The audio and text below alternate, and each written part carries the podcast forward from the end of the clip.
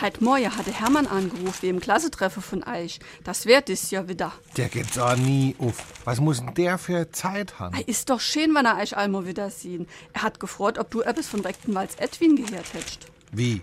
Denne Gangster will er auch inladen. Ei, warum dann nicht? Soweit ich weiß, huckt der auf der Lerchesflur hin eine schwedische Gardine. SR3. Warum wir so reden. Wie man schwätze. Die Redensart von den schwedischen Gardinen stammt aus dem 19. Jahrhundert und gehört somit zu den jüngeren Redewendungen. Allerdings gibt es sie nur bei uns. Fragen Sie also besser keinen Schweden nach der Herkunft, er dürfte sie nur verständnislos ansehen, denn mit der Ware eines skandinavischen Raumausstatters haben schwedische Gardinen gar nichts zu tun. Damit werden beschönigend die Gitter im Kittchen beschrieben. Die waren früher meist aus Schwedenstahl gefertigt und nicht erst seit dem Aufkommen der Automarke Volvo gilt der als besonders hart und haltbar.